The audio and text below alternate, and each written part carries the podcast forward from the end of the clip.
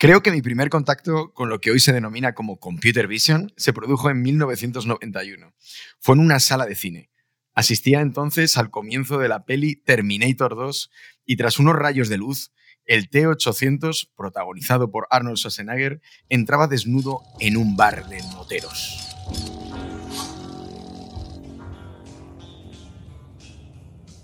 Necesito tu ropa, tus botas y tu motocicleta.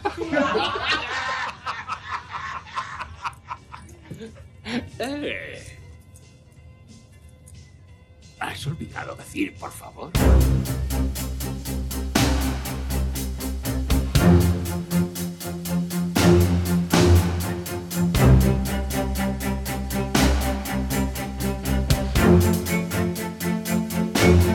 No sé si acordáis de esta escena. Para mí James Cameron supo anticipar entonces muchas de las claves de lo que hoy en inteligencia artificial caracteriza al computer vision. Lo escuchábamos en el pasaje que hemos puesto. Al caminar, el robot mira personas y objetos y van apareciendo datos en su pantalla con sus propiedades, como el tamaño, los materiales de los que están compuestos o su presunta utilidad. La capacidad para extraer información del procesado de imágenes aprovecha los avances de distintas ramas de la inteligencia artificial para impactar en muchas de nuestras rutinas. Pero desde ese momento, el momento en el que vi la película de Cameron hace ya 30 años, me he venido preguntando si será una capacidad reservada solo para las máquinas o acabaremos teniendo nosotros un ojo biónico como el de Terminator.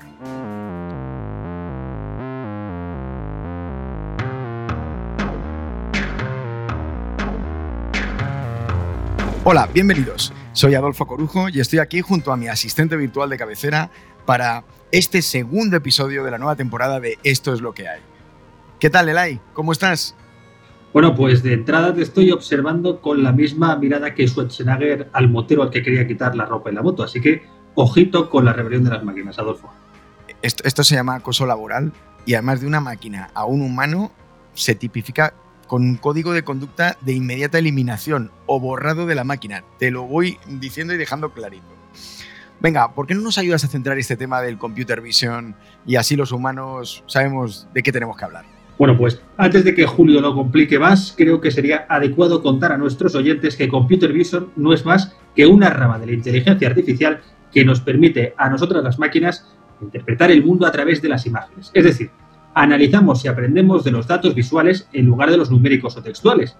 ¿Y para qué utilizamos estos datos? Os preguntaréis. Bueno, pues desde para saber cuántas calorías y aditivos tiene la comida que compras en el supermercado, qué ropa te puede quedar mejor o por qué se está muriendo la planta que tienes en el salón, hasta para la identificación y modelado en tiempo real de personas o la selección de objetivos militares en tiempo real. Todo es cuestión de las intenciones que tengamos, Adolfo, porque esta tecnología nos permite llegar hasta mucho más lejos de lo que el ojo humano ve. Bueno, ya veis, tertulianos, que hoy se nos presenta otro tema apasionante. ¿Qué tal, Inma? ¿Cómo estás? ¿Qué tal? Buenas tardes, ¿cómo, cómo va todo? Bien. Iván, ¿cómo estamos ahí de conexión? Todo bien, todo correcto. ¿Qué tal, Julio? Ya ha sido mencionado por Elai. Sí, sí, sí. Además, un poco frustrado. Creo que a veces el podcast debería ser un, un videoblog o algo así, ¿eh? porque hoy el Transformer, el, el ruidillo del Transformer se quedaba un poco seco. Yo os voy a decir una cosa. Tenemos que decidir qué hacemos con los tertulianos que no asisten a las citas. Hoy nos falta y ponemos falta, por tanto, a Roberto Carreras, pero luego os pondré, porque nos ha mandado un audio, si votamos y aceptamos las intervenciones fuera de directo.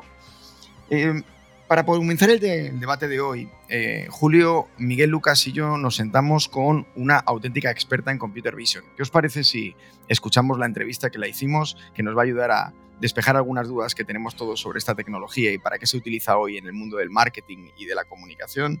Y así, después hablamos como, con más criterio. En un especial sobre Computer Vision no podíamos dejar de invitar a una eh, eh, especialista en el campo, a la fundadora de la empresa Biume, eh, que están desarrollando cosas muy interesantes a partir de Computer Vision en el ámbito del e-commerce y del marketing. Eh, con nosotros está Silvia Bardani. Hola Silvia, ¿cómo estás? Hola Adolfo, ¿qué tal? ¿Todo bien? Gracias. Gracias por aceptar la invitación eh, canalla de Esto es lo que hay. Eh, me están acompañando en esta entrevista Julio Gonzalo. ¿Qué tal, Julio? Hola, ¿qué tal, Adolfo? Y Miguel Lucas, que Miguel, ya van dos episodios en los que estás interviniendo. Te vas a convertir en un habitual. Ya tengo carrerilla cogida. Bueno, Silvia, tenemos un montón de preguntas y además eh, vamos a utilizar tu entrevista para ayudarnos a introducir la tertulia que va a venir ahora sobre Computer Vision. Así que eh, voy a permitir, voy a darle la opción a Miguel Lucas de que te haga la primera pregunta de esta entrevista y luego vamos dando juego, que yo tengo muchas dudas y muchas cuestiones que, consultar contigo. Hola Silvia, encantado de saludarte. Em, en primer lugar, a mí, teniendo aquí a Julio, que seguro que nos podría dar alguna clase magistral al respecto de dónde está el estado del arte desde un punto de vista científico, yo teniéndote aquí, a mí lo que me gustaría es desde la óptica de la aplicación, de lo que se puede aplicar, de lo que se puede poner al servicio de los clientes, ¿en qué punto crees, en qué punto veis vosotros que estamos en Computer Vision? Sí, eh, a nivel de aplicaciones, creo que el, beneficio clave del, computer vision es su versatilidad, es decir, que eh, se puede aplicar eh, potencialmente a muchísimas industrias y verticals de mercado. para darte algunos ejemplos, uno de los proyectos en los cuales estamos trabajando hace referencia al retail moda. Eh, para toda la optimización de la, supply chain y la automatización de, de, los catálogos de los productos. Y aquí como beneficios clave hay por un lado eh, ahorro de tiempo y dinero y por otro lado la optimización de todas estas operaciones de gestión. Pero como decía antes, hay un montón de, de casos. Lo puedes, apli puedes aplicar el computer vision en muchísimas verticals, desde um, un museo para mejorar la customer experience y para saber quién son tus usuarios eh, en relación a cada exposición, hasta eh, un supermercado para detectar cómo los diferentes grupos de consumidores, por ejemplo, los abuelos con los nietos, eh, el business professional o la pareja, van al supermercado para comprar eh, comida, donde se paran más tiempo, eh, qué colores, por ejemplo, atraen más su atención. Encantado de conocerte. pues, pues la verdad es que no sé ni por dónde empezar, así que voy a empezar por algo muy concreto. Bueno, tu background es, es el business, ¿no? Eres una emprendedora. Eh, no sé cómo llegaste a montar una empresa de inteligencia artificial, pero tengo una curiosidad y es cuando empezaste a desarrollar las ideas, el producto, en, fin, cuando, cuando lanzaste la empresa, eh, ¿qué fue lo que te encontraste? ¿Te sorprendió para bien o para mal? Es decir, ¿te encontraste con que las herramientas de IA sobrepasaban tus expectativas? y podías ofrecer un producto todavía mejor de, lo que tenías en la cabeza o te encontraste con que eh, tuviste que atravesar todas un montón de capas de hype para encontrarte con lo que realmente podía, podía eh, crear un producto útil. Sí, empiezo diciendo que cuando fundamos uh, Viumi, todo lo que hicimos era lo contrario de lo escalable y de lo tecnológico. De hecho, nuestra historia es un poco peculiar porque nacimos en el B2C. iba yo a entregar cajas de conjuntos de ropa en base a las características personales de los clientes para personalizar esta experiencia de compra. Cuando entra el computer vision, eh, hace dos años, eh, cuando nos dimos cuenta que nuestro valor estaba en eh, aplicar esta tecnología a em, desafíos, problemas reales en vertical como la de retail. Cuando empezamos a aplicar el computer vision nos dimos cuenta que en primer lugar es una ciencia que cambia cada minuto, podría decir. Dos, que no hay ninguna, no puedes tener ninguna conclusión hasta el momento que no ves los resultados de tus trainings. Entonces ahí también hay siempre este efecto sorpresa que puede ser malo o bueno. Y por otro lado, em, con el pasar de los años, que repito, estamos hablando desde hace dos años, que empezamos a utilizar esa tecnología, nos dimos cuenta que sí que, que hay un mayor nivel de democratización de la tecnología, pero aún faltan ah, muchas cosas. Por ejemplo, desde una visión de ecosistema, una relación más estrecha entre los grupos de research and development de las universidades y el mundo business, porque una aplicación de computer vision normalmente tiene que hablar y el mismo idioma integrarse en una, en una, infraestructura, ¿no? Que puede ser la infraestructura de un software o puede ser la infraestructura, la organización de un departamento que es el cliente que después se va a utilizar aquella aplicación. Y también lo que observamos es que um, hay como, una, como un hype, como has dicho tú, justamente, pero aún um, falta para que el, los usuarios finales de, de, de, estas aplicaciones de computer vision puedan entender rápidamente cómo aprovechar del computer vision para ver resultados positivos de sus objetivos a nivel de, de negocio. Decir, el computer vision ahora eh, valdrá más de 52 billones de dólares solo en el, en el retail antes del 2026. Mm, pero ahí también falta una, esta conexión directa entre lo que es el computer vision y cuál es el desafío aterrizar el computer vision en un ámbito de, de, de business pain. Yo tenía ahí, Silvia, una, una, una, pregunta. ¿no? Vosotros trabajáis para compañías que quieren desarrollar, por ejemplo, en retail eh, y aprovechándolo en e-commerce las capacidades eh, de eh, computer vision.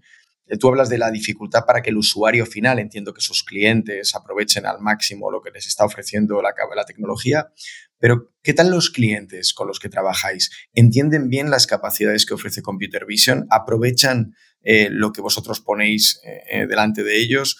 ¿Y cuál es la principal dificultad que tienen los clientes a la hora de integrar eh, y entender eh, lo que puede hacer el Computer Vision por ellos? Sí, eh, gracias Adolfo. Solo una aclaración. Cuando hablaba antes de los clientes, eh, hacía referencia a las marcas y, y a los retailers. Ah, es decir, estupendo. Que estupendo. ellos, pero es súper... interesante remarcar más ese, ese aspecto. El, el, problema ahí está, en mi opinión, y sobre la base de mi experiencia profesional, es que estos clientes, estas marcas, estos retailers están más educados si podemos utilizar esta palabra entre comillas, a lo que es el computer vision y a los beneficios que el computer vision puede aportar a su negocio. Pero a la hora de entender cómo aplicar el computer vision dentro su propio departamento, ecosistema, eh, cómo eh, poner en contacto, por ejemplo, su equipo IT con el equipo de Research and Development del proveedor o el equipo de, Research and Development de la universidad de que hace el, software, ahí empiezan la, las limitaciones y puedes observar como un, unos de, más desafíos a nivel de, ok, ¿cómo vamos a ejecutar esta aplicación de Computer Vision considerando nuestras peculiaridades de marca y de negocio? Silvia, que nos has hablado obviamente de la velocidad a la que se mueve todo esto. Yo lo que me pregunto es, una, eh, una, compañía, una startup que decide dar el salto, como habéis dicho hace, como has dicho, hace un par de años, a utilizar inteligencia artificial, ¿cuál es el equipo mínimo que se diseña para abordar ese salto? Y si a lo largo del tiempo os habéis ido dando cuenta de que a lo mejor pues ese equipo mínimo tenía que ser mayor, eh, ¿qué dotación eh, de recursos tiene que eh, abordar una empresa como Biume para empezar a sacar partido de la inteligencia artificial y en este caso en el ámbito de computer vision.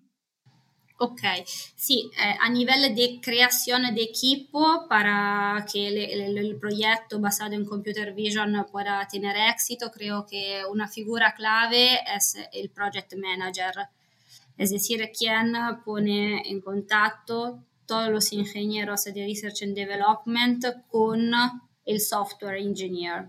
Y al mismo tiempo pueda permitir a aquel producto que es esa aplicación de computer vision tener un éxito con todas las integraciones que eh, hacen referencia, por ejemplo, a la, a la, herramienta de gestión de los productos del catálogo de la, de, de la marca del retailer, con eh, la, la, herramienta del ERP o también con otras herramientas más relacionadas con el, el Customer Relationship Management.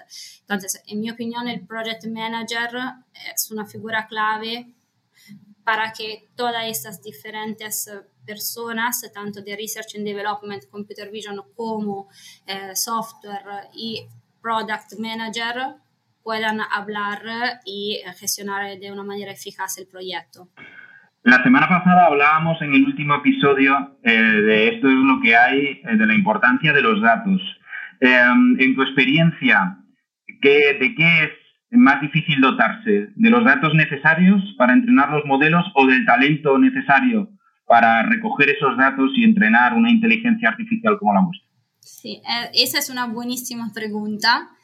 Um, está claro que el dataset es el, el, pain point de cualquier aplicación de, de computer vision, pero eh, estamos avanzando, digo, me refiero a, a nivel de de mercado. Hemos avanzado mucho um, a nivel de optimización y automatización de la creación de estos datasets. ¿no? Podemos hablar de eh, data augmentation, synthetic data. Entonces estamos um, en una dirección bastante de, de, desarrollo de nuevas técnicas, nuevas metodologías para eh, permitir a estas aplicaciones de tener datasets de calidad de una manera más rápida y más eficaz. A nivel de talento, sí, te diría que es todo. Es decir, uh, para mí el talento hace más referencia a la actitud que a, a, a la competencia técnica, a los skill set. Creo que si no tienes aquella curiosidad um, y también aquella la, voluntad ¿no? de descubrir, probar, testear, equivocarte, um, comparar, hacer benchmark, no podrías trabajar en el computer vision, ya que, como hemos dicho, es una ciencia que cambia cada hora y eh, necesitas ser también ¿no? creativo a la hora de buscar nuevos, uh, nuevos modelos, nuevos algoritmos, uh, paper de research and development. Entonces, sí diría que sin talento puedes tener el mejor dataset del mundo y no conseguir lo que, que te esperas conseguir de, de, de, de, tus aplicaciones de computer vision.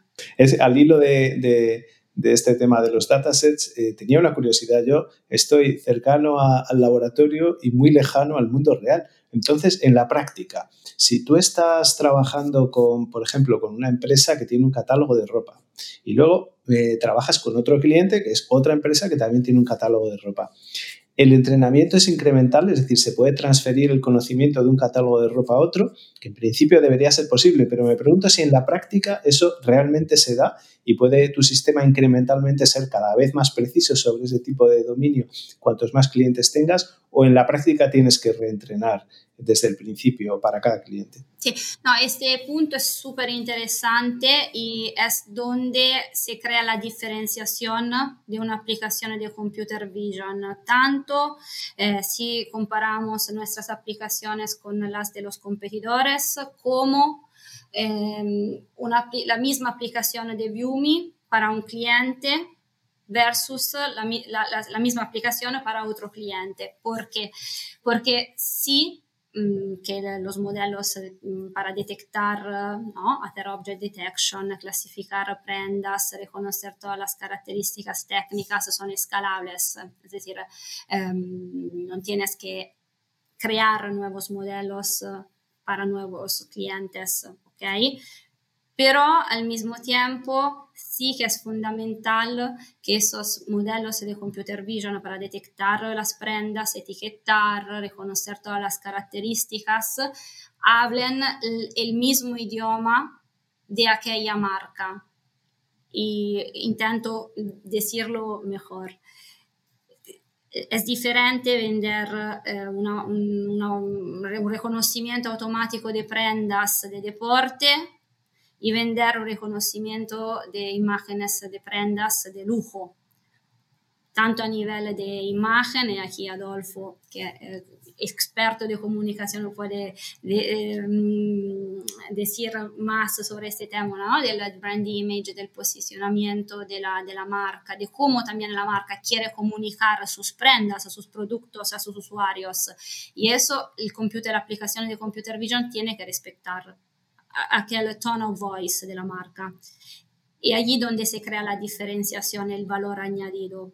Por eso, cuando digo una aplicación de computer vision no es algo que vive de vida propia, que tiene su vida propia y no, y no habla con su, ecosistema. Es fundamental posicionarla en el ecosistema del cliente y también del, del, del, del usuario final el cliente, la marca, el retailer. Eh, Silvia, una, una, cuestión que yo también tengo es, ¿cuál es el siguiente paso? Eh, por ejemplo, en el ámbito del retail y de moda. ¿Qué es lo que eh, piensas que en los próximos dos, tres años eh, va a llegar y va a revolucionar el mercado con la aplicación precisamente de esta tecnología? Sí, yo creo que el computer vision ha, ha avanzado un montón, ¿no? es decir, gracias a estas aplicaciones somos capaces de reconocer casi todas las características de un producto. Todo, todo lo que es visible a los ojos humanos, el algoritmo de computer vision no puede hacerlo. Lo que falta a un algoritmo de computer vision es eh, aquel factor de interpretación, de percepción. Lo que tenemos nosotros humanos y que un algoritmo no tiene, aún no tiene. No sé si llegaremos a crear algoritmos, modelos que puedan tener esta, esta la, la, la, facultad, ¿no? la, la, expertise, la posibilidad de interpretar, percepi, eh, tener percepciones, eva, evaluar cosas en, sobre la base del, de, de las características que, que, se pueden reconocer a través de, de, de, esta, de este computer vision. Pero eso es, en mi opinión, el punto clave sobre el cual tendríamos que empezar a reflexionar como los posibles siguientes pasos de la, la, las aplicaciones de computer vision futuras en el futuro. Eh, y, y, yo para cerrar así la, la entrevista, eh, me encantaría que nos contaras en Viumi, ¿cuál es la cuestión que consideras que os hace diferencial y que los clientes están agradeciendo de vuestra propuesta eh, eh, cuando os presentáis a ellos? ¿Qué es lo que están destacando de lo que vosotros hacéis que les llama la atención y que hace que confíen en vosotros? Eh, sí, diría eh, dos aspectos. Por un lado, eh, nuestro approach, que se adapta a los requisitos no se puede vender un computer vision, ofrecer una solución, un servicio de computer vision sin ser, eh, tener una actitud de adaptación a los requisitos y a su imagen, a su eh, manera de ser. Y por otro lado, ese toque humano. Intentamos siempre dar a nuestras aplicaciones de inteligencia artificial aquella una identidad más humana para crear como permitir a las marcas crear una interacción, humanizar la interacción con sus clientes finales siempre teniendo en consideración el hecho que nuestros clientes claramente quieren tener un impacto en las ventas y reducir los costes. Bueno, Silvia, muchísimas gracias. Nos dejas dos temazos para ahora la tertulia que nos sigue. Uno de ellos es cuando los algoritmos, y si alguna vez los algoritmos van a ser capaces de interpretarnos, y ese foco de la experiencia humana que necesita cualquier tipo de servicio de inteligencia artificial cuando se está planteando que nos tiene que ayudar a hacer nuestra vida más fácil y la de las marcas y las personas que interactúan con ellas. Silvia, qué placer haberte tenido en, en, en Esto es lo que hay. Esta es tu casa. Eh, contaremos contigo. Espero espero que siempre aceptes nuestra invitación. Muchas gracias. Gracias a vosotros. Un placer. Gracias. Gracias, Silvia. Chao. Gracias.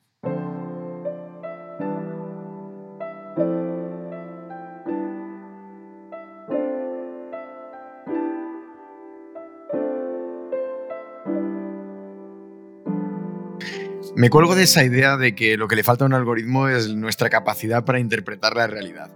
Y me, me quedo porque a mí hay una sentencia tradicional que me, fastidia. Esa de que una imagen vale más de mil palabras. Es un poco tramposa. Es cierto que la vista de un paisaje no es comparable con una descripción por, por muy buena y por muy minuciosa que sea. Y aún así, si 100.000 personas leyeran las mismas mil palabras describiendo ese paisaje, probablemente se generarían tantas imágenes mentales como personas. Y en ese caso, podríamos decir que mil palabras valen más que 100.000 imágenes. A ver, que sí, que es una, es una ida de olla y puede parecerlo. Sin embargo, ocupa a centenas de científicos en el mundo. Eh, Julio, ¿qué es eso de DAL-I? Eh, tengo una respuesta corta y una respuesta larga. bueno, espera, no me digas cuál prefieres porque me vas a decir que la corta. Así que te, voy a dar las la dos. Corta, te voy a dar las dos. La respuesta corta. A Dali le pides que te genere imágenes y lo hace. Por ejemplo, el ejemplo típico de Dali es, le pides un sillón con forma de aguacate. Y Dali te genera imágenes que son dignas de un diseñador de mobiliario sin complejos, o incluso un poco fumado, pero alucinantes. Eh, se, llama, se llama Dali porque es un juego de palabras entre Dali, el, artista, y, y Wally, el, el, robot de aquella película fantástica de Pixar. Te voy a dar ahora la respuesta larga. ¿Os acordáis eh, cuando hablábamos en el podcast de GPT-3, aquel cerebro electrónico que escribió un artículo sobre sí mismo en The Guardian? El primo, el primo listo de Lai. sí, sí, lo recuerdo. El primo listo de. Bueno, pues una crítica que se le hace a GPT-3 y a toda su familia, que son los, los Transformers, de los que hemos hablado mucho, que es un, típico específico de, un tipo específico de red neuronal profunda, es que aprenden muy bien cómo se relacionan las palabras entre sí, a base de leer y leer y leer muchos textos, pero no las conectan con el mundo real. Cuando GPT-3 decía en aquel artículo, los humanos no tenéis nada que temer de mí, no pretendo conquistar el mundo, ¿para qué voy a conquistar yo el mundo? Bueno, pues GPT-3 sabe que esas son cosas que dicen los robots, pero él ni ha visto, ni ha olido, ni ha degustado un humano, jamás. Sabe lo que es un humano. Para entendernos, GPT-3 es un tertuliano o un cuñado elevado al cubo. O, para entendernos mejor, estaba yo viendo a ver cómo se lo explico yo esto a Adolfo, que le cuesta a veces, ¿no? Coger los conceptos. Bueno, pues imaginaros que de repente nos llega una Wikipedia escrita en un idioma que desconocemos por completo y que además viene de un universo alternativo donde las leyes de la física son completamente distintas a las nuestras. Es decir, que nos resulta inimaginable. ¿no? No, podemos extrapolar lo de nuestro universo a ese. ¿Qué seríamos capaces de aprender esa Wikipedia? Pues prácticamente nada. ¿no? Pues si se la das a GPT-3, aprende a hablar en ese idioma de, ese universo alternativo. Pero enterarse de cómo funciona ese universo estaría igual que nosotros, no sabría nada en absoluto. Lo que decía es un tertuliano. Oye, Julio. Sí, dime. No, no, que solo, solo quería preguntarte que si cuando has dicho lo de Dali, eh, que ahora entiendo, entonces, eh, tu sillón lo ha diseñado Dali también. Porque la forma de aguacate. Es verdad, bueno, en, mi sillón técnicamente tiene forma de eh, peladura de naranja, monda de naranja, pero, pero sí, por, ahí vas. Anuncio importante, anuncio importante a toda la gente que es lo suficientemente sacrificada como para escuchar este podcast. Vamos a liberar una imagen de nuestro querido Julio Gonzalo en su sillón para que se hagan cargo todos de esa monda pelada de naranja. la, visión artificial tiene camino que recorrer porque eh, los demás habéis visto claramente que es una monda de naranja, pero el AI está ahí un poquito que todavía lo confunde. Pero bueno, bueno ¿por dónde iba? ¿Qué estaba yo contando? Soy como el GPT-3, me lo tienes que explicar mucho. Bueno, eh, DALI es un primer intento de resolver esta limitación de los, de los transformers en general y de GPT-3 en particular. Y es que lo que han hecho, de hecho, DALI viene de GPT-3. Lo que pasa que eh, se le ha enseñado al mismo tiempo el lenguaje y imágenes que lo acompañan. Lo que se le ha dado para que aprenda son imágenes con los pies de imagen correspondiente, con sus descripciones textuales. Con esto los de OpenAI, que son los, los responsables de GPT-3, han hecho dos cosas. Lo primero, han descubierto que las estructuras de redes neuronales que usaban para representar texto y los mecanismos de aprendizaje correspondientes con los que aprendía GPT-3, resulta que también funcionan muy bien para representar imágenes. Es decir, que el hardware de los cerebros de imágenes y de texto resulta que son compatibles. Podemos usar el mismo para las dos cosas.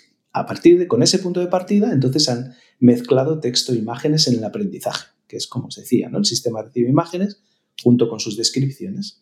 Y una vez que está entrenado es capaz tanto de reconstruir una imagen a la que le faltan trozos como de generar una imagen a partir de un texto. Y de ahí viene, dame por favor un sillón con forma de aguacate. Pero le puedes pedir también, mmm, dibújame un cubo con la textura de un puerco espín. Y eso lo clava. Eh, le puedes pedir también que incluya puntos de vista en lo que va a generar. Por ejemplo, le puedes decir, mmm, quiero una capibara en el campo vista muy de cerca. Le puedes pedir que te dé estructuras internas. Pues, mmm, dame una nuez, pero partida por la mitad, para ver el interior le puedes pedir una fotografía macro de un coral para que se acerque, digamos, y, verla a nivel microscópico.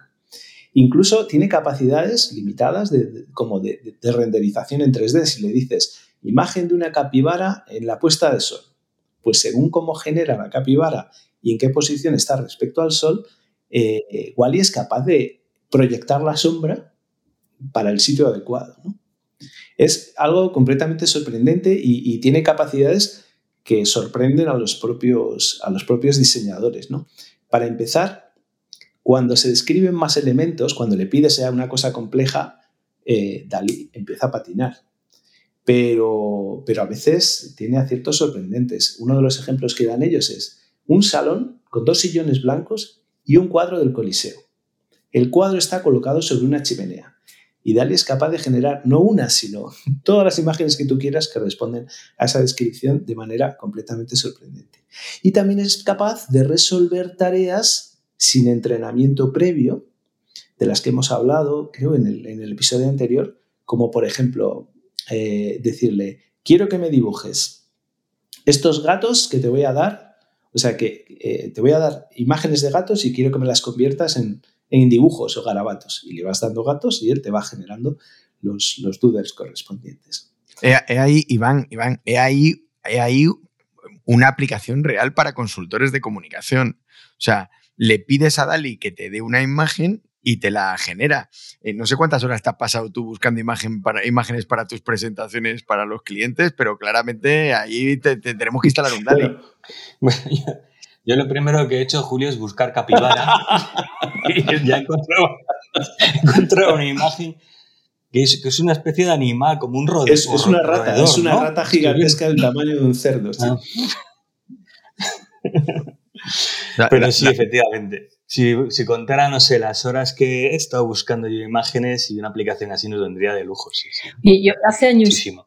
Hace años montamos eh, en un anuncio que seguro que recordaréis de Afterbite, el abejonejo. Y no sabéis las horas que dedicamos a hacer ese animal que era mitad abeja, mitad conejo. Entonces, con un tipo de aplicaciones de estas hubiera sido maravilloso. O sea, en dos minutos, no, Oye, 20 abejonejo. Además, de verdad, ¿eh? yo cuando lo probé la primera vez decía, madre mía, si yo fuera diseñador de mobiliario, esto es que sería una fuente de, de, ideas bestial. Por cierto, he hecho un experimento hace tres días con mi, con mi banda de música a ver si colaba o no colaba y, y entonces le, le, le, pedí a Dali, le puse Trevithick Music, Trevithick es el nombre de mi banda, y me generó imágenes ahí flipantes y entonces se las pasé a mi banda pero les mentí, les dije que hoy tengo un amigo artista y tal, le he pedido que nos haga así para los, las carteles, para el próximo disco. Y ellos no lo saben todavía, ¿eh? que, que, que, lo ha generado una máquina, pero fliparon ¡ostras! Esto es una pasada, hay que usarlo, nos dejará usarlo. Así que... ¡Qué creatividad! Yo, yo pensando en aplicaciones, a mí una que me vendría de lujo es una que me ayudara a recordar el nombre de una persona que estoy viendo, que sé que conozco, pero que no, que no consigo identificar, por mucho que me esfuerce. Creo que Adolfo conoce esta capacidad. Una aplicación así sería todo un regalo, creo, oye, para las buenas relaciones humanas, educadas. Eso, eso te lo ponen en una, en una gafa fácil cualquier día, si ya están las cámaras. ¿no? Decía, eh, decía Silvia que la ciencia de la visión computacional cambia cada hora. Y yo pensaba, jolín, es que incluso la, los, los gadgets que usamos a diario cambian cada hora. O sea, tienes una cámara que de repente te re reconoce caras, ¿no? Genial, pero es que la siguiente versión te reconoce ojos y te enfoca el ojo directamente. Y la siguiente te dice, eh, puedes decir, no, eh, si hay siete personas, quiero que me selecciones a esta. Y le dices, le das una carita y ya te la marca. Dice, vale, pues las fotos del cumpleaños de mi hijo solo va a enfocar a mi hijo. es impresionante. Oye, una que he visto, Julio, eh, que, que está, está, siendo bastante polémica, es una que se llama Clearview, que parece que tiene un, un, funcionamiento muy sencillo, ¿no? Le haces una foto a alguien, y la subes a la aplicación para que te devuelva los datos sobre su identidad. Cruza esa imagen con miles de millones, creo que ya van por 10.000 millones de imágenes que han extraído de Facebook, de YouTube y de, otras redes sociales. Aquí la verdad es que da para, debate, ¿no? Un debate nuevamente ético de cómo utilizar la, inteligencia artificial. Se, está, se está haciendo una, polémica muy interesante. Hemos sabido que esta aplicación eh, ya la están utilizando, eh, bueno, están utilizando los ucranianos para identificar cadáveres e incluso para localizar agentes infiltrados rusos.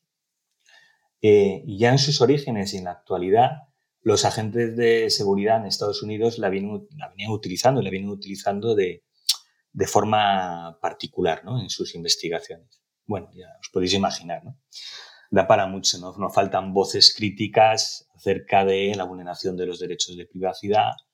Y además recientemente también eh, se le concedió una patente, no sé si no seguiste esta noticia, patente nacional para poder seguir desarrollando la tecnología. A ver, yo traigo esta historia, bueno, porque nos movemos siempre en esa frontera, ¿no? En la contraposición de, de valores. Pues seguridad, privacidad.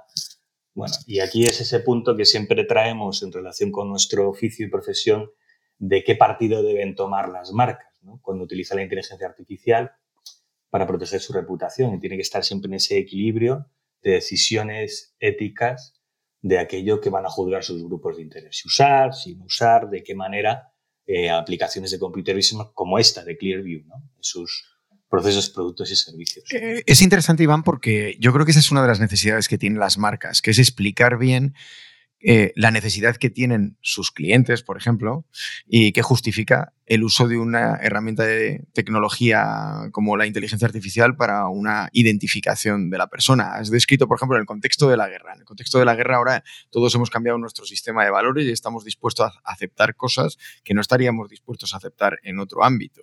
Y para ese momento en el que nuestra seguridad se pone en tela de juicio y en peligro, eh, el hecho de poder tirar de una aplicación como Clearview nos parece totalmente aceptable. Sin embargo, en un contexto normal, donde no hay un conflicto, donde no nos sentimos amenazados, alguien dice que va a utilizar nuestra imagen o nos va a procesar la imagen para identificarnos, inmediatamente nos sentimos como agredidos. Yo creo que las marcas tienen la necesidad de explicar bien, crear el contexto que haga que las personas realmente legitimemos que alguien utilice esta tecnología con nosotros y que realmente queramos el servicio que nos están prestando.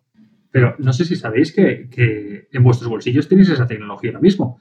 Eh, todos los que tenéis un dispositivo eh, con iOS y los que tenéis uno con, Google, podéis identificar eh, las caras de las personas que aparecen en vuestras eh, fotografías. Lo que ocurre es que esa información está encriptada dentro de vuestros teléfonos porque si no, efectivamente, habría un problema serio de, privacidad porque cualquiera podría reconocernos más allá de, de nuestros propios dispositivos. Pero es una tecnología que, insisto, está a vuestra disposición. Así que esto es lo que hay. Lo primero es que podemos darle un montón de palabras a DALI para que nos cree imágenes que antes, como ha explicado Inma, era casi imposible obtener. El abejonejo, eh, no, sé si lo estoy diciendo bien, o el abenejo, no, no, no sé si lo recogí bien. Eh, la segunda cuestión es que podemos utilizarlo para identificar eh, cuestiones que tenemos que identificar en nuestro trabajo diario y que a veces son muy necesarias para que podamos prestar servicios a nuestros clientes. Con esto os propongo una cosa. Nos vamos a la sección en la que nuestra colaboradora, Margorie Tejera, nos recuerda las historias de los pioneros de la inteligencia artificial. Pero al final da igual, porque al final, irremediablemente, volveremos a pintar tras esta puerta de cristal. Momentos que serán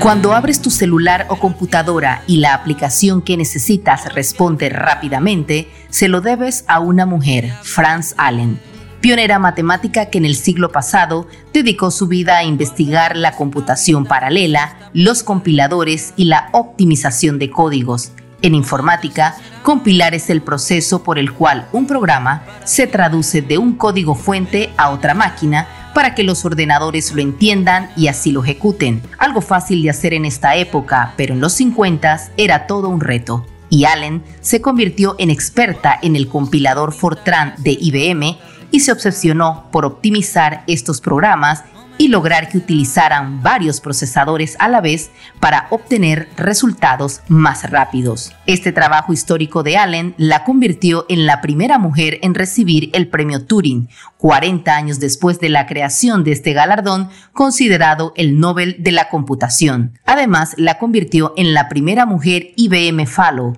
un título otorgado por la compañía a los programadores científicos e ingenieros más destacados. Allen llegó a IBM a mediados de la década del 50 con la idea de trabajar un año para pagar sus estudios de maestría en matemática de la Universidad de Michigan, pero terminó dedicando 45 años de su vida a la empresa donde fue asignada al proyecto Harvest de la Agencia Nacional de Seguridad de los Estados Unidos. Franz Allen no cumplió su sueño de ser profesora, pero se convirtió en un referente femenino para las mujeres en la industria de la computación.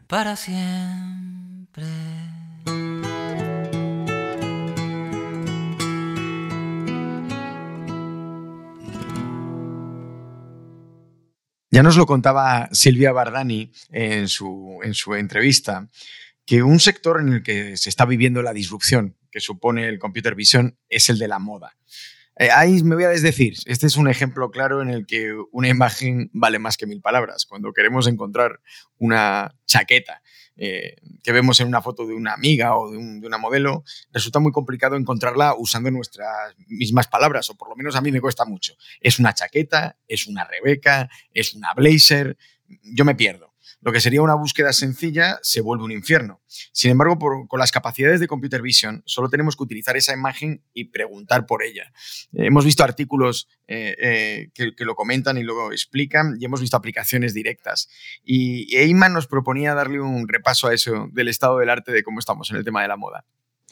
Pues sí, Adolfo, como dices, somos seres visuales y a veces queremos comprar lo que, lo que vemos, ¿no? Y hoy con una imagen, con una fotografía, podemos descubrir y categorizar la prenda, ¿no? Si es la chaqueta, la rebeca, el blazer que decías, pero también la composición, si es de lino, si es de algodón o incluso, incluso comprarla, ¿no? Y con esto, ahora me ha venido una cosa también de, recogiendo tu ojo biónico del Terminator, sabes que han lanzado unas nuevas Ray-Ban, las X Meta, con cámara, vídeo, con audio, que puedes fotografiar y compartir en redes sociales, ¿no, Adolfo? Son, son, las que, son las que quiere Iván para identificar a la gente que le saluda por Coruña. Exactamente. ¿Sabes? Que lleva mm, toda la vida allí y todavía no los conoce. O sea, le van a venir fenomenal. Bueno, un poco vincularemos todo. Pero volviendo un poco a la importancia de la moda que decías, eh, una, una reflexión. O sea, al final, una persona, fijaros, normalmente conduce el mismo coche mientras circula por una ciudad, independientemente de cuál sea su plan.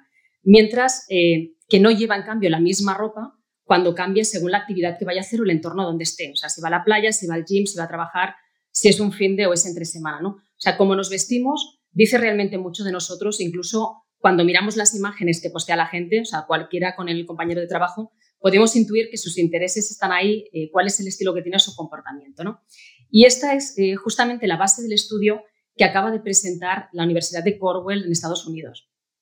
¿Qué han hecho? Han analizado casi 8 millones de fotografías geolocalizadas en 37 grandes ciudades y el objetivo es clasificar las ciudades en lugar de por la división tradicional de barrios físicos o históricos, dividirla por atributos básicos de moda para crear underground maps, mapas alternativos de la ciudad que nos aportan una información mucho más rica. ¿Para qué? Los investigadores lo que hacen es detectar eh, con computer vision, con redes neuronales, estilos de ropa y luego combinaciones de esas ropas típicas que son comunes de ese radio de la ciudad para marcar zonas trendy, ligarlo a tipologías de comercios o a costumbres. ¿Qué es lo que nos muestran? Nos muestran insights, patrones de comportamiento, mapas de tendencia, y eso nos puede ayudar a, si queremos, por ejemplo, abrir una nueva tienda o a ver qué productos pues, pueden ser más exitosos ¿no? para ese target específico, pues porque son más afines. Si concentramos el uso de computer vision en, moda y en, y en, cosmética, ahí tenemos un filón, porque fijaros que la moda y la cosmética son mercados muy dinámicos con mucha innovación y decidir un cambio de armario, qué pieza, qué color, si es blazer, como decías tú, cualquier otra cosa, si me queda bien o no, puede ser realmente un dolor de cabeza. ¿no? Pero si aplicamos Computer Vision, la experiencia es mucho más rápida, es más sencilla y además es hiper personalizada. Y aquí entra un poco el, el, por qué, ¿no? Porque al final podemos utilizar nuestra imagen. Puede ser nuestro cuerpo, nuestra cara o nuestra piel. Nuestra piel, ¿qué podemos hacer? Pues imaginaros probadores inteligentes, ¿no? Con ayuda de reconocimiento visual y realidad aumentada, el cliente puede seleccionar cualquier prenda y probársela virtualmente, porque la prenda se ajusta a la forma del cuerpo y ves si te queda bien, si no te queda bien y por tanto la compra es más eficiente, ¿no? Si la moda es compleja, imaginaros la cosmética, que es casi un acto de fe, porque una crema no sabemos qué efecto tendrá en nuestra piel. O desde la pandemia, por ejemplo, ya no podemos probar los productos del lineal, antes probabas maquillajes o sombras o un pintalabios, digamos, in situ. ¿Y cuántas chicas no habrán dejado de comprar un pintalabios pues porque no nos decidíamos en el tono concreto? Eh, Vision lo que te permite es, con tu propia imagen, hacerte el test directamente en, en, tu cara ¿no? o en tu propia piel. Incluso a veces se utilizan métricas esenciales relacionadas con la salud de la piel o criterios de belleza, color, poros, rojeces, manchas, cualquier cosa que se os ocurra, y construir recomendaciones ideales adaptadas justamente a la piel eh, que tú tienes, ¿no? Y en función de la plataforma un poco de e-commerce en la que está, se adapta exactamente a la recomendación ideal. Silvia un poco nos hablaba también de la creación de catálogos online y de poder seguir incluso los looks, ¿no? Combinar esa sombra, esa camisa, pues en base a tu propia cara, cuerpo o piel o tus gustos, ¿no? Lo que hayas comprado o las tendencias del momento. Pero fijaros también que todo esto lo podemos hacer, digamos, online, pero no pensemos solamente en el online podríamos aplicarlo a un modelo híbrido, a un modelo humano-máquina, poniendo todas estas herramientas en manos de nuestros equipos humanos, digamos, antes hablaba ya de talento, pues dotarlos de capacidades para recomendar. Imaginaros un personal shopper con superpoderes que pudiéramos darles estas herramientas y pudieran además ayudarnos in situ a recomendarnos sobre qué combinar, con qué combinar el producto, mejorando la experiencia de usuario en la tienda y hacer más conversión también a ventas. ¿no? O sea, al final, dentro de este mundo híbrido, Podemos también, también eh, tener aplicaciones de computer vision en el mundo offline y podemos optimizar el canal físico. Aquí ya un último ejemplo. Podemos hacer en un retail de moda reconocimiento biométrico, monitorizar de manera anónima siempre el comportamiento del usuario, analizando la ruta que hace, qué productos le interesan, qué compra, qué no, índices de conversión, reponer stocks de manera automática.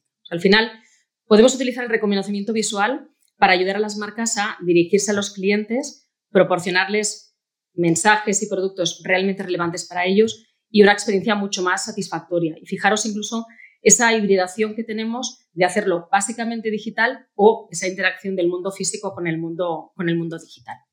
Oye, Ima, una, una pregunta, pero es para, para aclararme esto. O sea, con esto que estás diciendo, eh, significaría que mucha gente va a pasar de que le vista a su madre a que le compre la ropa del ordenador. A que le vista el AI, sí. Perfecto, perfecto, perfecto. O sea, pues vais a tener pocas excusas, ¿eh? Porque cuando alguno vaya con según qué pintas, no le eches la culpa al, robot de que el amarillo no pega con el, rosa palo. Yo ahí, Julio, me, hago una duda, me hago una pregunta, ¿no? Eh, veo siempre muy desconectado universidad y empresa y a nivel de investigación, o sea, no lo veo tanto en, una realidad como por ejemplo la estadounidense, sin embargo sí lo veo en realidades eh, de los países latinos que, que, conozco. ¿no? Eh, no sé si se están estableciendo eh, con este tema de la inteligencia artificial puentes donde se esté llevando lo que estáis desarrollando a nivel, por ejemplo, del procesado del lenguaje natural, o hoy estamos hablando de computer vision, eh, muy dirigidos a las necesidades de las empresas, se está llevando más rápido las capacidades científicas y tecnológicas que vosotros exploráis al, mundo, o si ves que todavía ese puente no se está produciendo. Y si no se está produciendo, ¿Por qué? ¿Dónde está, el, ¿Dónde está el eslabón que no está funcionando? Este mundo de la IA es muy raro. O sea, te, podría incluso contestarte que en general siempre suele haber un poco de gap entre la academia, o la investigación y, y, el mercado. Pero aquí se puede incluso pensar que es al revés, porque la investigación puntera la hacen las grandes compañías que tienen los datos la potencia de cálculo y, los cerebros para hacerla, ¿no? O sea que, a lo mejor la gente que está en Google, en Facebook, en Amazon investigando, no necesariamente publicando lo que hacen, a lo mejor están haciendo cosas más avanzadas que, en la academia, ¿no? Hay gente que dice que es así, o sea que, que es, es triste si lo piensas, ¿no? Porque estás ahí investigando y resulta que estar por detrás incluso de lo que ya se está haciendo, se está haciendo en la empresa, ¿no? Por lo menos una, visión más positiva puede ser que yo creo que, que, en los últimos tiempos el, gap se ha cerrado, se ha cerrado mucho, eso seguro. Entre otras cosas, gracias a las prácticas de código abierto y a que estas empresas de momento eh, liberan muchas de las cosas que hacen, que son herramientas fabulosas para, para investigar. ¿no? O sea que a veces las empresas son las que están desarrollando, tirándonos cerebros para que los analicemos nosotros, a ver qué es lo que hacen y cómo. Esto es lo que hay. Eh, y esto se lo escuchaba Iván muchas veces. La experiencia es lo que importa en el ámbito y en el mundo digital. Y como nos estaba describiendo Inma, la experiencia que se está llegando a recrear gracias al computer vision, por ejemplo, en un sector como el de la moda, y, has citado también el de la belleza, está influyendo mucho en los resultados que al final obtienen las marcas. La pregunta que nos lanzamos y nos hacemos en el resto de las industrias es si todos estamos yendo al mismo paso y dónde estaría la aplicación de ese computer vision para empresas, por ejemplo, en la ámbito del B2B, más industriales. Y no faltan los ejemplos, así que aquí tenemos pista para explorar. Cambio de tercio para dar la palabra a nuestro querido David González Natal, que en su sección sobre la inteligencia artificial en la literatura y en el cine fija su mirada en la relación entre videojuegos y las máquinas que los protagonizan.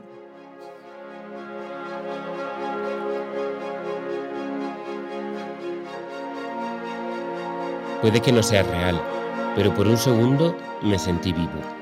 La frase la pronuncia el protagonista de Free Guy, la comedia de acción protagonizada por Ryan Reynolds, en la que el personaje secundario de un videojuego cobra conciencia, desarrolla el libre albedrío y se revela contra el algoritmo que dicta su comportamiento rutinario. La relación entre videojuegos e inteligencia artificial está en el mundo real lejos del nivel de interrelación que hemos podido ver en la ficción, como por ejemplo en una novela ya clásica como el juego de Ender de Orson Scott Card, en la que a los niños se les enseñaba estrategia militar a través de juegos bélicos cada vez más complejos. En el documental de 2017, AlphaGo, ya pudimos seguir al detalle la partida entre el programa de ordenador del mismo nombre y el campeón mundial del juego, Lee Sedol. Sin embargo, el potencial de aplicación de la inteligencia artificial al mundo del gaming es tan extenso y casi inexplorado que augura un crecimiento exponencial de la sofisticación de estos mundos virtuales hasta momentos en el que la confusión entre sueño y realidad de origen de Christopher Nolan no nos parezca tan extraña. Hasta ahora la relación entre las dos disciplinas se ha centrado más en experimentos que buscan educar a inteligencias artificiales en la resolución de problemas cada vez más complejos a través del uso de juegos. Sin embargo, la capacidad de la inteligencia artificial de colaborar en los próximos años en el diseño de estos ecosistemas multiplica también las posibilidades de que existan sistemas completos de juego gobernados por una inteligencia artificial. El año pasado, la división de inteligencia artificial de Sony ya anunció que estaba trabajando con los equipos de PlayStation para desarrollar personajes inteligentes controlados por inteligencia artificial. Puede que no veamos aún un horizonte claro de cuándo un personaje de un videojuego, como le ocurre al protagonista de Free Guy, vaya a revelarse como un ser sintiente. Pero sin duda, en los próximos años la inteligencia artificial va a revolucionar la manera en la que jugamos. O quizá deberíamos empezar a decir, la manera en la que el juego nos juega.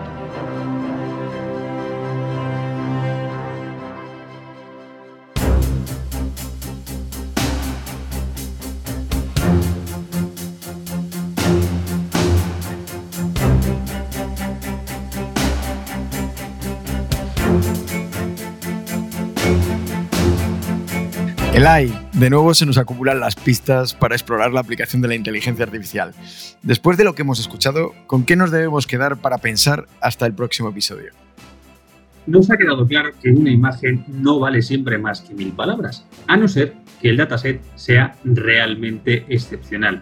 Y aunque Computer Vision sea una ciencia que cambia cada minuto, es capaz de elegir qué ropa nos va a quedar mejor e incluso diseñar un sillón con forma de aguacate o de monda de naranja como el de Julio, pero lo que no es capaz de hacer todavía el algoritmo es interpretar la realidad como haría un humano y menos si hay abejonejos de por medio. Llegamos al final de este episodio. Es un episodio muy especial para el equipo que hace Esto es lo que hay, porque nos despedimos con el corazón roto de nuestra colaboradora Julia Pelucchi. Julia ha estado detrás de la primera temporada y de los dos primeros episodios de este podcast. Fundó con nosotros eh, eh, este programa y se va a enfrentar nuevos retos en los que la deseamos lo mejor. Bueno, Adolfo, Adolfo y equipo, millones de gracias por, por esta aventura estupenda que, en la que he podido participar, en la que he tenido la oportunidad de estar con vosotros, de compartir momentos, de compartir risas, de aprender tanto de todos vosotros. Y os voy a seguir escuchando, obviamente, y a seguir siendo fan desde, desde lejos y ya veréis cómo los followers van a aumentar mágicamente en los followers italianos a partir de ahora. Os mando un beso a todos. Pero nos deja con una nueva colaboradora italiana. Fiamma Mariniello se suma a nuestro equipazo.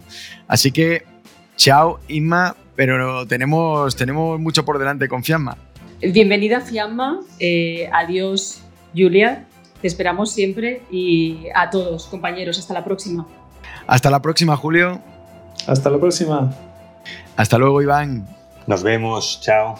Si te ha gustado Esto es lo que hay, no dejes de suscribirte al podcast en la plataforma que utilices habitualmente.